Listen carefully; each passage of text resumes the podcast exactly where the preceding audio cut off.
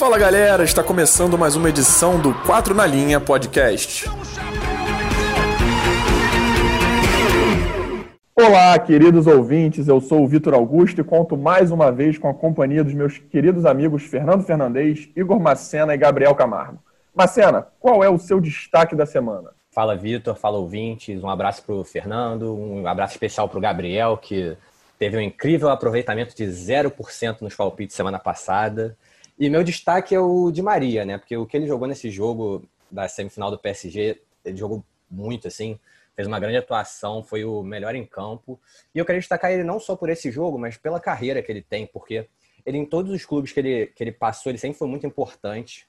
E sempre que ele teve esse papel de grande coadjuvante do time, ele jogou muito, tanto no, no Real Madrid, quanto no, na seleção da Argentina, na Copa de 2014, que ele fez muita falta na, na final, que ele não jogou.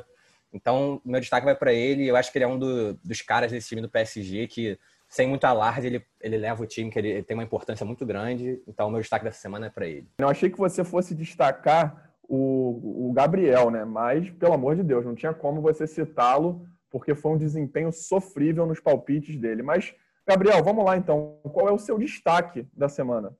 Um bom dia, boa tarde, boa noite para todo mundo. Meu destaque é o Bayern de Munique mais precisamente o Lewandowski, que para mim está con confirmando é, como forte candidato para ser melhor do mundo nessa temporada. Tem mais gol do que partida, está é, tá sendo decisivo na Champions League também, jogando muita bola. E eu acho que é isso. Mas lembrando também que no primeiro ou no segundo episódio eu botei o Bayern como favorito para ganhar o título, né? Isso é importante lembrar. Mas é esse o meu destaque, o polonês. É, Gabriel, é um excelente destaque mesmo. Nós vamos falar mais para frente sobre o Bayern e também sobre essa briga pelo melhor do mundo da FIFA. Mas eu quero saudar agora o nosso querido Fernando Fernandes. E aí, meu amigo, me diz qual é o seu destaque da semana. E aí, galera, e aí, quem está escutando a gente? É, cara, como vocês aqui, meus amigos, sabem, eu sou goleiro, né? Então eu quero usar meus destaques a partir de agora para evidenciar esses, esses caras, esses, esses heróis que não são valorizados. E nessa semana eu vou falar sobre o goleiro Bono do Sevilha, que foi extremamente importante para a vitória sobre a equipe inglesa do Manchester United, fazendo pelo menos umas três defesas muito importantes. Cito uma em específico num chute do Bruno Fernandes, mas enfim, ajudou muito ao Sevilha, né, o nosso rei da Liga Europa, a se classificar para a final. É, de fato, o Bono fez uma, uma excelente partida teve uma excelente performance. E eu, mais uma vez, vou sair um pouco do campo do futebol, igual eu fiz na última semana, e eu vou para a NBA. Né? O meu destaque é o Damian Lillard, que fez 34 pontos na primeira partida sobre os Lakers de LeBron James na, no início dos playoffs e foi fundamental para a vitória do Portland é, na terça-feira. E o Lillard ele vem sendo o grande destaque, na minha opinião, da bolha. Foi eleito o MVP da bolha da NBA. Então esse é o meu destaque da semana. Então vem agora com a gente para mais uma edição do 4 na Linha. Nesta edição do 4 na Linha, nós vamos debater sobre as finais da Liga Europa, da Champions League e sobre o começo dos playoffs da NBA. E para começar, eu quero saber de uma cena que fez uma aposta no nosso primeiro episódio. Macena, o PSG finalmente vai vencer a Champions League? Ah, Vitor, então, hoje é bem difícil apostar contra o Bayern, né? Porque eles estão jogando muita bola, mas eu mantenho minha torcida pro PSG Assim, eu acho que vai ser um jogo, um jogo mais equilibrado, não vai ser um, esse passeio, por exemplo, o Bayern fez contra o Barcelona. Mas o Bayern é um time que ele joga muito, né? Ele cria muita oportunidade, mas ele também dá muito espaço. Só que o Barcelona ele estava numa fase horrorosa, todo mundo já sabia que não tinha muito para onde para onde ir, acabou tomando aquele passeio até, né? o time mostrou uma animosidade assim muito grande. Mas o PSG eu acho que é um time que tem um ataque muito poderoso, né? Com o Neymar, com o Di Maria, com o Mbappé. Então eu acho que ele vai ter que aproveitar isso. Porque o Bayern ele vai ter, eu acredito que ele vai ter o controle do jogo, ele vai ter a bola no pé, porque o meio-campo dele é muito mais forte, tem jogadores muito mais qualificados, só que o, o PSG, eu acredito que ele, no geral, assim, no time como um todo, ele é melhor, ele tem um, jogadores tecnicamente mais capazes. Só que no conjunto, acaba que o Bayern ele é muito superior, porque o PSG acaba se valendo muito pelas suas individualidades, que são muito boas, como eu falei, mas o jogo deles acaba sendo só isso. E eu acho que o PSG vai tem uma chance nesse jogando dessa forma que eu falei, de nas suas individualidades, Mas eu tô torcendo pro PSG, como eu falei, mas eu acho que o favorito é o Bayern. É, eu concordo com, com o Igor, também acho que o, o Bayern é o favorito, mas eu estou muito curioso para ver como a defesa do Bayern vai se portar contra um time muito mais forte e em alta ofensivamente, porque, como ele falou, o Barcelona estava é, muito ineficiente, é, o time muito bagunçado, mas mesmo assim ainda conseguiu fazer gol no Bayern de Munique, e o Lyon deu vários sustos no início da partida, é, não sei se o Bayern teria a mesma, a mesma sorte contra é, um ataque com o Neymar, com o Mbappé e com, com o Di Maria. É, mas eu acho que vai ser um, um, jogo legal. Eu acho que vai ser uma final aberta. Eu estava com medo de ficar algum, se passasse o Lyon, ficar alguma coisa parecida com, com o que foi é, Liverpool e Tottenham. É, um time, um time respeitando muito o outro. É, acho que o Bayern e o PSG podem fazer um grande jogo mas ainda acho que o Bayern é o favorito pelo, pelo conjunto. E acho que é isso. Mas o PSG tem chance. Tem, tem talvez os dois melhores jogadores em questão de técnica e que podem fazer diferença estão no PSG.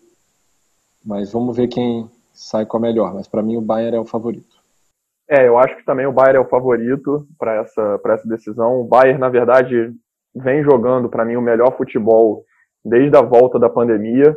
Né? A equipe é, fez uma tava o campeonato alemão né, ele estava equilibrado até a volta da pandemia e a partir dali o Bayern simplesmente passou o trator por cima de todos os adversários ganhou com tranquilidade. Naquele duelo contra o Borussia Dortmund que podia ter alguma esperança ainda para o campeonato o Bayern acabou vencendo a partida e ali acho que liquidou o campeonato acabou ganhando também com tranquilidade a Copa da Alemanha e vem fazendo uma temporada incrível na, na, Champions League também, com os números do Lewandowski principalmente, o Miller em termos de assistência, a equipe está tá muito bem, a equipe está vindo muito forte, mas de fato é, eu, eu, eu acho que uma, um aspecto até interessante para essa final pode ser até um, eu acredito num ritmo bem acelerado de jogo, né? Que se você for ver, tem jogadores rápidos dos dois lados, e até um, um, uns duelos ali do Mbappé contra o Davis, né? Dois jogadores muito rápidos, aquilo pode, esse duelo em si pode ser um duelo até bem interessante. E eu queria trazer o Fernando um pouco para a conversa, é, querendo saber também a opinião dele, né, sobre essa decisão entre o PSG e o Bayern, e que ele até falasse um pouco mais também, ele vinha falando do Bayern ao longo desses últimos episódios do 4 na linha, eu queria que ele trouxesse um pouco também a visão que ele tem sobre o Bayern nesse momento. Ah, Vitor, é, o Bayern é uma máquina, né, cara? ficou muito claro para a gente que o poderio ofensivo do Bayern é, é gigantesco. É, nenhuma equipe ainda conseguiu entender como segurar eles. É, o Lyon, apesar de ter apostado nas últimas partidas num sistema defensivo forte, com uma linha de cinco lá atrás, não conseguiu segurar. Mas, assim, é, mas apesar disso, por exemplo, na partida de ontem com o Lyon, a gente ainda pôde ver é, o Lyon ainda conseguindo fazer algumas jogadas, por mais que tivesse ainda muito desorganizado, o Lyon ainda na velocidade ainda conseguia superar a defesa do Bayern, que era muito alta, mas com velocidade. Uma coisa que o PSG tem com o Mbappé. Então talvez o PSG consiga explorar essa defesa do Bayern. Pode fazer algum barulho, pode fazer alguma coisa, mas acho, acho bastante difícil que o PSG consiga vencer. A gente vê no Bayern jogadores que estão muito bem, como o Davis, como o Gnabry. É, pô, já não tem como não falar do Lewandowski e do Miller. É um ataque muito forte e um banco muito forte. Acho que Neymar, Di Maria e Mbappé vão ter que fazer muita força para passar por cima do Bayern. É, eu queria só relembrar também que, que a gente tem que destacar que é um jogo único, né? E muitas vezes, quando, quando a gente tem um jogo único assim, os times se valem muito pela individualidade. Assim, o jogador diferente, ele acaba acaba surgindo nesses momentos. Eu acho que o PSG ele tem uma capacidade maior nesse sentido, como eu falei antes, de ter jogadores melhores tecnicamente. E do lado do Bayern eu vejo com esse conjunto mais forte, isso pode ser alguma coisa que faça diferença. Eu acredito que o PSG pode se valer muito nesse sentido de do Bayern não ter o ter o Lewandowski, claro, assim, mas não ter um cara que chame tanto a responsabilidade quanto os jogadores do PSG podem fazer. É, e mais um destaque né, que eu queria fazer, mais uma ressalva que eu queria fazer sobre essa decisão, é que o Bayern ele já acumula algumas decisões de Champions, já acumula cinco títulos, então não que uma decisão de Champions não seja muito importante, é claro que é, mas não é mais uma partida apenas, é mais uma final de Champions. Mas o Bayern chega para um jogo que ele já está acostumado, né? Historicamente, o, o, clube já tem essa conquista, já tem várias finais, então não seria algo inédito para a equipe. Então isso eu acho que pode pesar para um time como o PSG, que por outro lado passou anos tentando avançar na competição, que acumulou eliminações desastrosas até em fases anteriores. Então talvez esse fator possa sim entrar em jogo, não em relação aos próprios atletas em si, né? Porque temos poucos integrantes do Bayern que estiveram na última conquista. Temos o, o Neuer, temos o Miller, mas não são muitos. Mas eu digo mais em termos de história do clube. E aí até pegando um outro gancho para essa essa final, né? Uma outra questão ao, em, ao redor dessa final é, eu queria saber de vocês se essa decisão pode definir o prêmio de melhor do mundo da FIFA, que está confirmado. A bola de ouro da France Football foi cancelada para essa temporada, mas o prêmio de o The Best da FIFA está confirmado. Será que finalmente o Neymar assume esse posto ou a coroa vai para o Lewandowski, Fernando? Vitor, isso é uma excelente pergunta. Assim. Eu acredito que o vencedor da, da Champions acabe levando o prêmio de melhor do mundo para casa. É, lógico, a gente sabe que o, os critérios de avaliação do The Best às vezes acabam premiando o mais famoso do que propriamente o melhor. Né? A gente sabe que os votantes são cap, capitães de, de seleções muito distantes que às vezes podem não saber quem é o Lewandowski e saber quem é o Neymar, por exemplo. Mas acredito que o, o vencedor da Champions leve esse, esse troféu para casa. No caso, eu acho que o Bayern deve ganhar. Então, acredito, torço muito para que seja o Neymar, mas acredito que o Bayern ganhe e por, e por isso vá para o Lewandowski. Ah, eu também acho que o Lewandowski é o, é o favorito, não só pela Champions, mas até pelos números. Ah, o Neymar fez 26 jogos só na temporada. Querendo ou não, é muito pouco para avaliar. Eu acho que uma forma dele garantir o prêmio da FIFA era, era ter uma atuação muito boa na final e conquistando o título. Isso com certeza pesaria. Mas eu acho que analisando a temporada toda e não só o, o jogo final, acho que o Lewandowski merece o, o prêmio de melhor do mundo. É, os números dele são absurdos, são 55 gols em 49 jogos, ainda tem 10 assistências. Então, um cara muito participativo e jogou a temporada toda, o Neymar você ainda pode tirar essa parte, porque 26 jogos é muito pouco, né? Não foi nem o campeonato francês inteiro, por exemplo. Então eu acho que o Neymar tem chance, principalmente se ele for decisivo na final. Mas eu acho que o mais merecido seria o Lewandowski, mesmo perdendo a final da Champions League.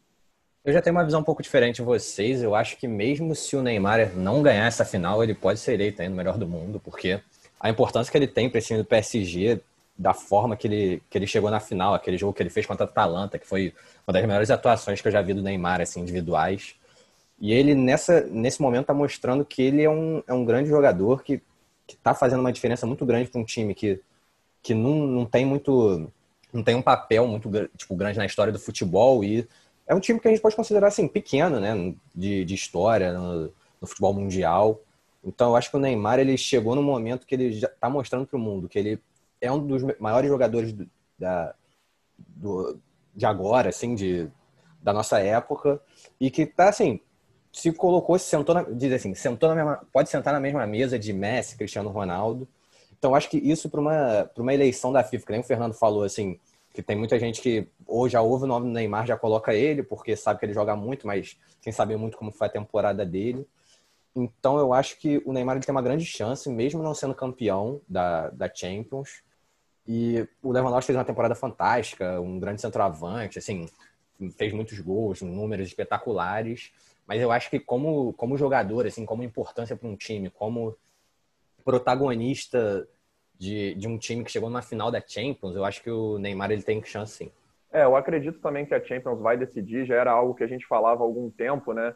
É, a gente até colocava o De Bruyne também nessa discussão, caso o Manchester City avançasse mais na competição. Infelizmente, para o De Bruyne, né? O Sterling jogou a chance dele. O jogo foi no José Alvalade e o Sterling jogou a bola lá no Estádio da Luz, na, na partida contra o Lyon. E, e, aí, fazendo até um parêntese aqui, não é a discussão, mas não é possível, com a importância que ele tem para o City, a quantidade de gol inacreditável que o Sterling perde. Mas isso é para uma outra discussão futura.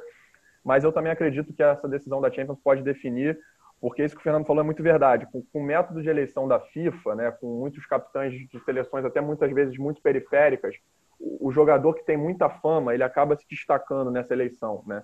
É, acredito que até esse fator colaborou em muitos anos para Messi e Cristiano Ronaldo, até naquelas temporadas que a gente falava, pô, mas será que esse ano não teve um outro cara um pouco melhor? E dava Cristiano ou Messi. Eu acho que esse fator de, de conhecimento, né, dessas figuras, ela, ela, é, é um fator muito forte, muito significante nessa análise.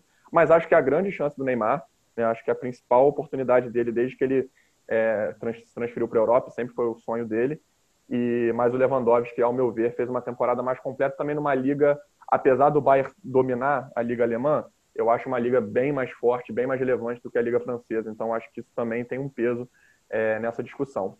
É, então, e esse negócio que você falou do, do Messi Cristiano Ronaldo, que muita, muitos anos foram eleitos só pelo nome, que eu acho que é uma coisa que pode, pode levar do Neymar também, porque em nível de patamar de jogador, assim, como eu falei, o Neymar tá nesse nível, eu acho que o Lewandowski ele não chega lá. Ele é um grande jogador, é um grande centroavante, assim, é um do, dos melhores que a gente vê hoje em dia, mas eu acho que ele não, não consegue chegar nesse nível. Ele não tem. O futebol dele não é não é para chegar num nível tão alto assim. Então, eu acho que o Neymar pode ser ajudado por isso também.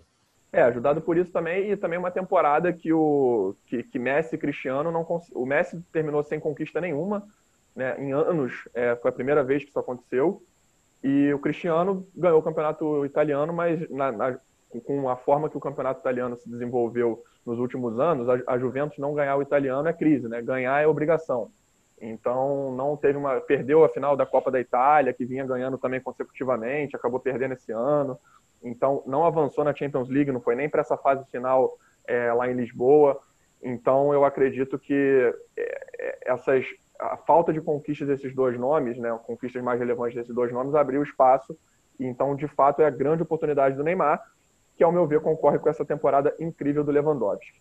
É, e falando até um pouco mais detalhadamente do Lewandowski, o Fernando tem alguns, separou alguns números para a gente analisar um pouco mais o jogador polonês. É, o Gabriel agora há pouco falou, né, como o Neymar jogou menos partidas esse ano, né, foram 26 partidas do Neymar. E aí eu trouxe só os números do Lewandowski, só para a gente poder comparar.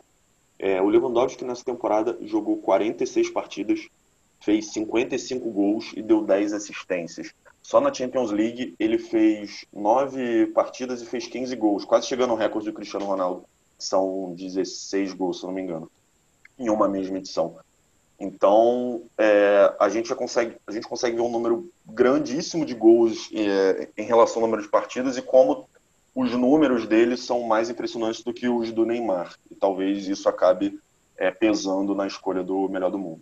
Não, então, mas eu acho que esses números eles acabam ficando muito inflados pela temporada do Bayern de Munique, pelas inúmeras goleadas que eles tiveram. Então, são números muito impressionantes, mas eu não sei se são números que, que a gente pega e fala assim, pô, esse jogador está em outro patamar por causa disso. Ah, eu, eu acredito que sim, eu acredito que sim, Marciana, porque se você for olhar, eu, eu acho a Bundesliga, apesar das goleadas do Bayern do Bayern estar num outro nível na Bundesliga, eu acho ela muito mais competitiva do que qualquer campeonato na França.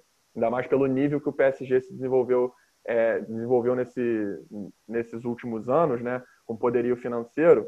Então eu acho que os números são, são impressionantes sim, até por ter o Lewandowski não chegou lá agora, né? Ele vem alguns anos jogando já na, no campeonato alemão, alguns anos no Bayern, antes estava no Borussia Dortmund e foi o melhor ano dele no Bayern de Munique. Então, eu acho que ele atingiu de fato um outro nível.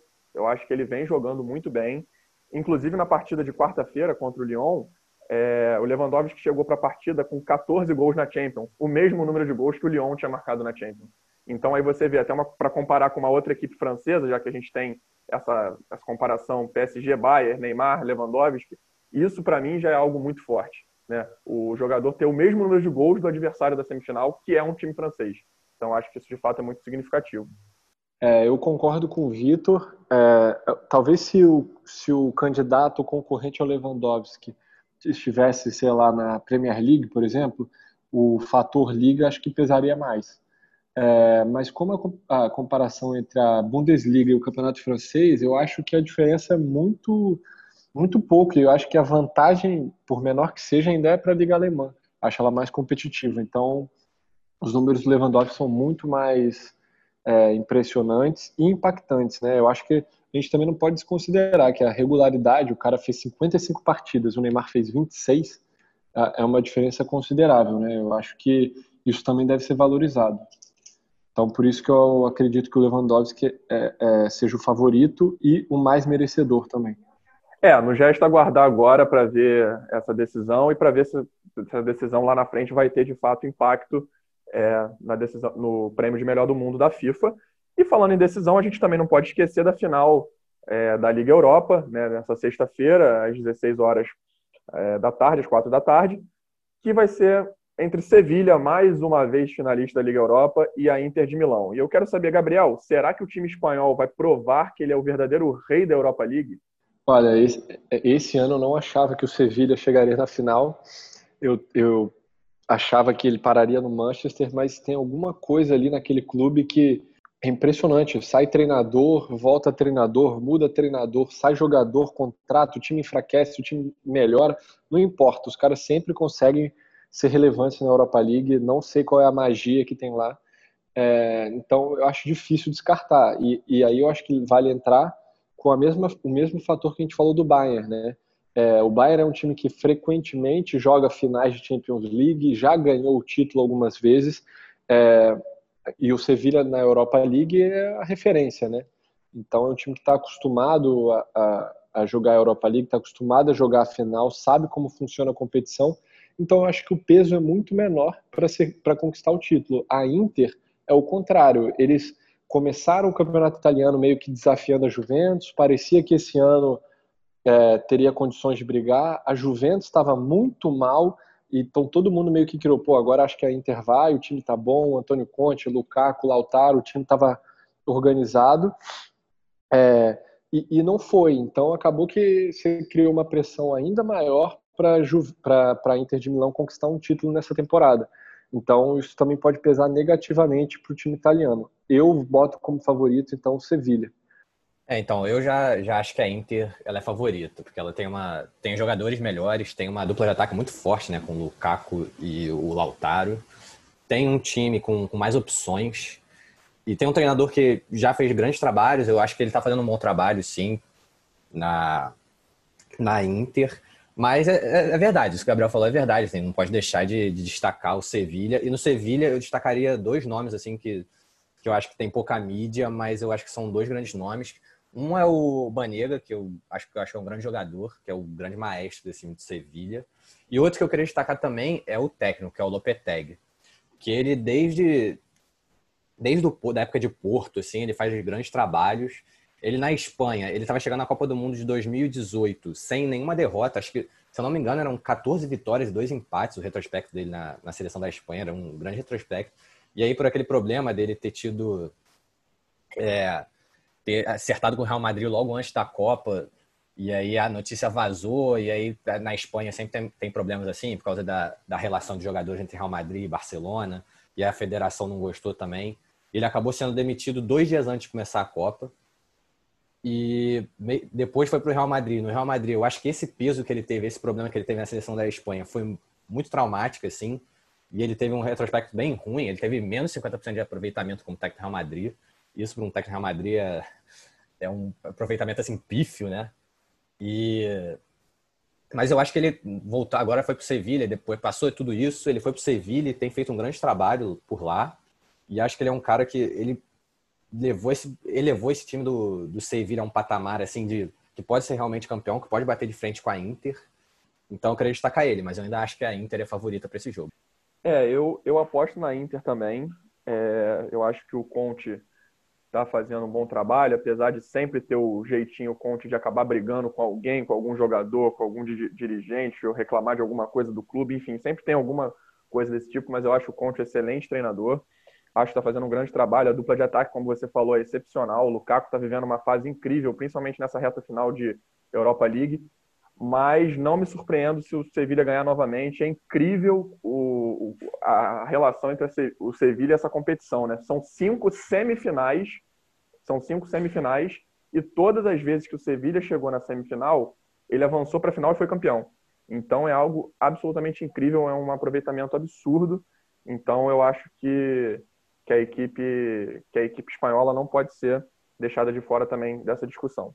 E aí eu queria aproveitar também e trazer para o Fernando para ele falar um pouquinho mais, nosso especialista em goleiro, para perguntar a ele, a gente falou dos atacantes da Inter.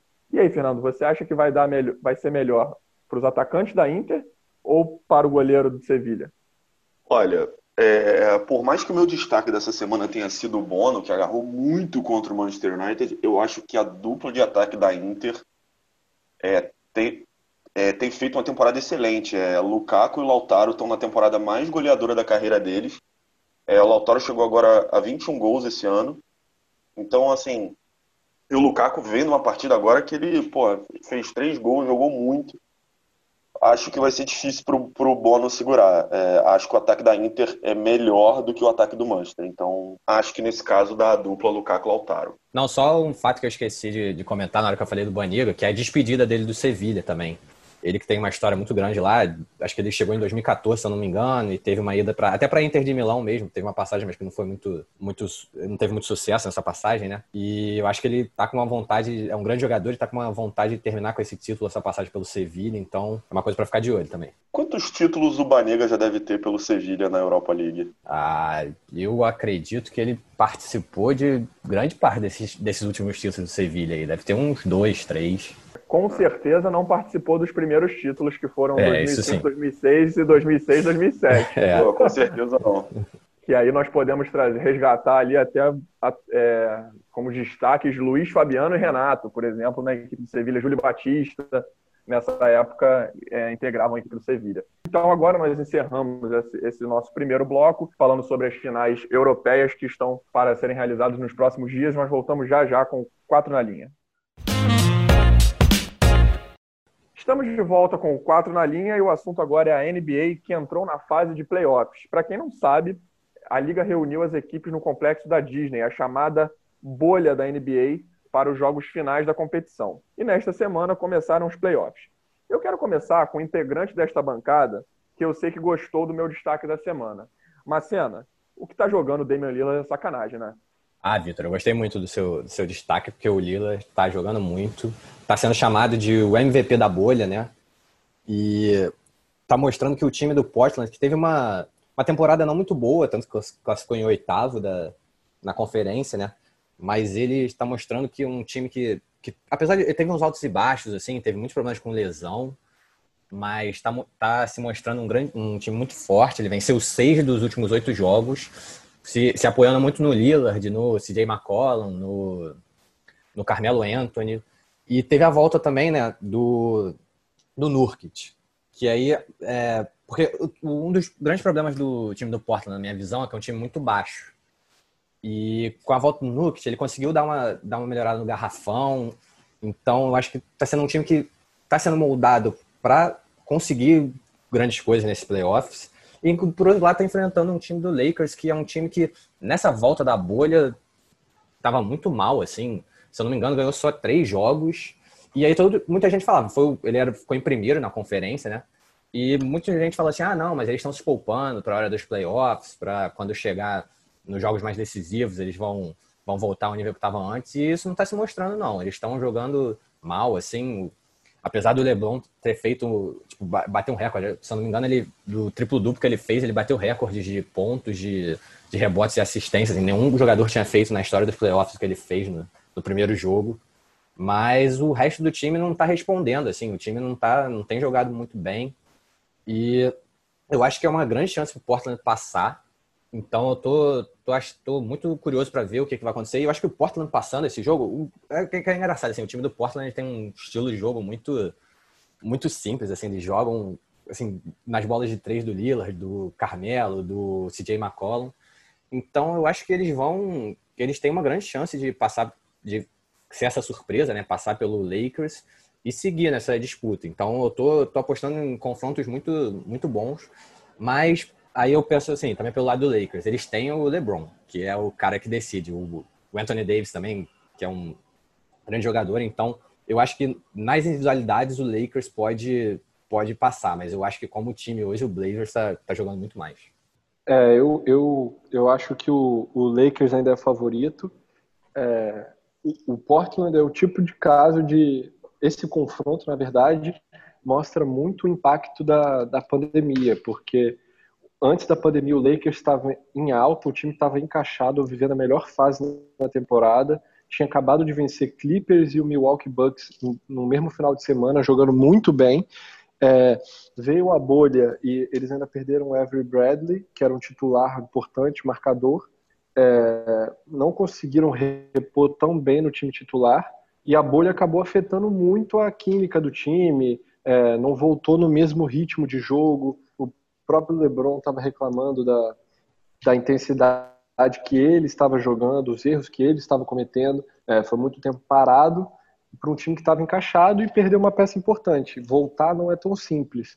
E na bolha, eles também não tinham a pressão de buscar os resultados para conseguir uma classificação, porque já estava em primeiro, as chances de classificar em primeiro já eram altas, então eles jogaram meio que no modo automático.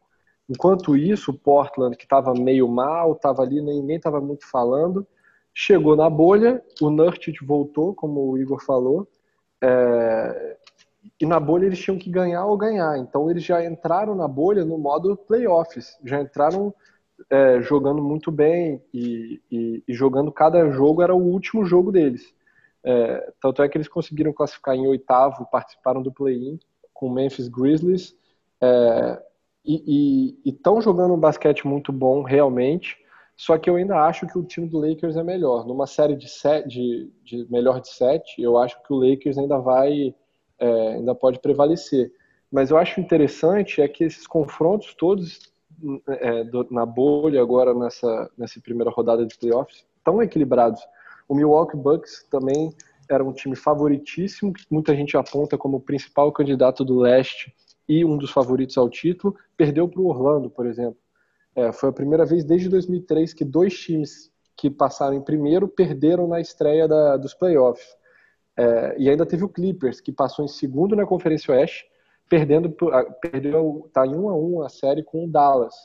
Então, os jogos estão muito equilibrados. Eu acho que as, não, não vão ter é, séries muito fáceis, mas eu ainda acho que o Lakers é o, é o favorito para esse confronto. É, Gabriel, inclusive, é, você citou aí a série do, do Clippers contra o Dallas, e essa série não seria surpresa para mim se essa, série, se essa série tivesse 2 a 0 Dallas, porque no jogo 1 é, quando o Porzingis toma a segunda falta técnica e aí é excluído da partida, isso teve um peso muito grande para aquele jogo, ao meu ver.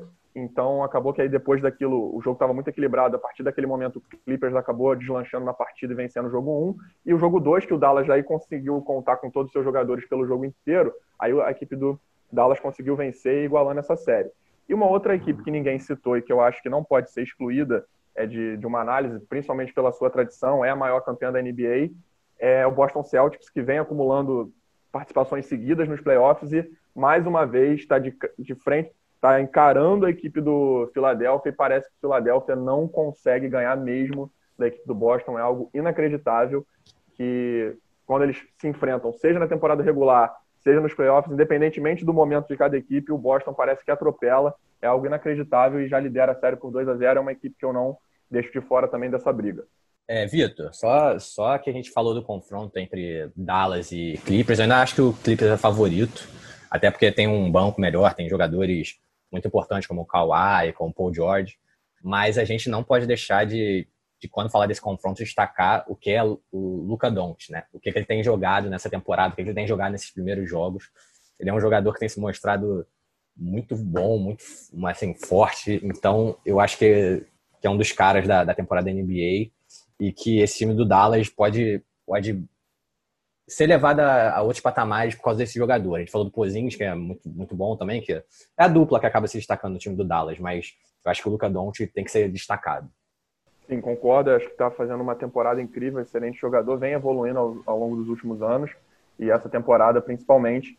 E aí agora vamos esperar. É, temos ainda o início do, dessa reta de playoffs, algumas, alguns duelos já no jogo 2, outros ainda só tiveram uma partida.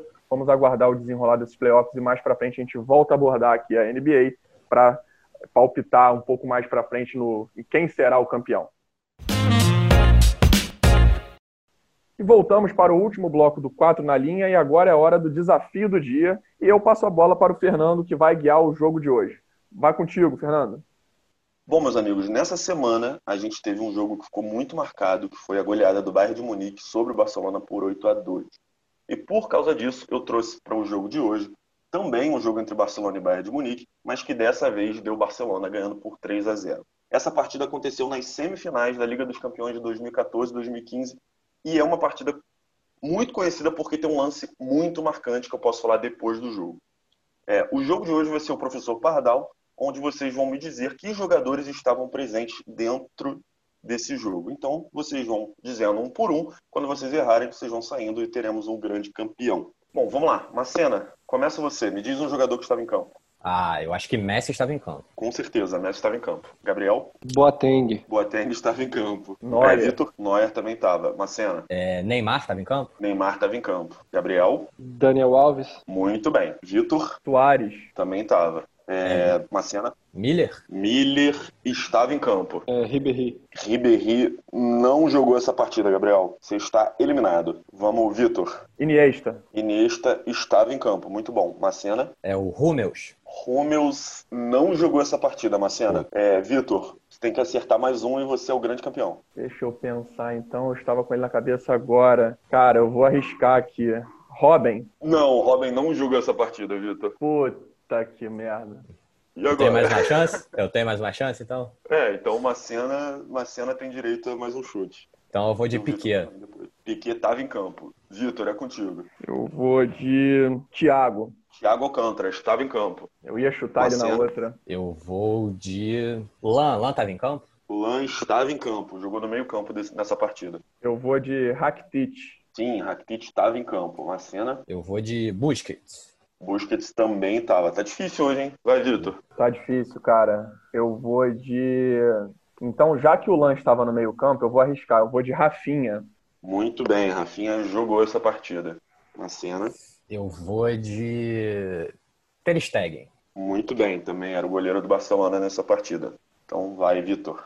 Cara, agora ficou bem difícil.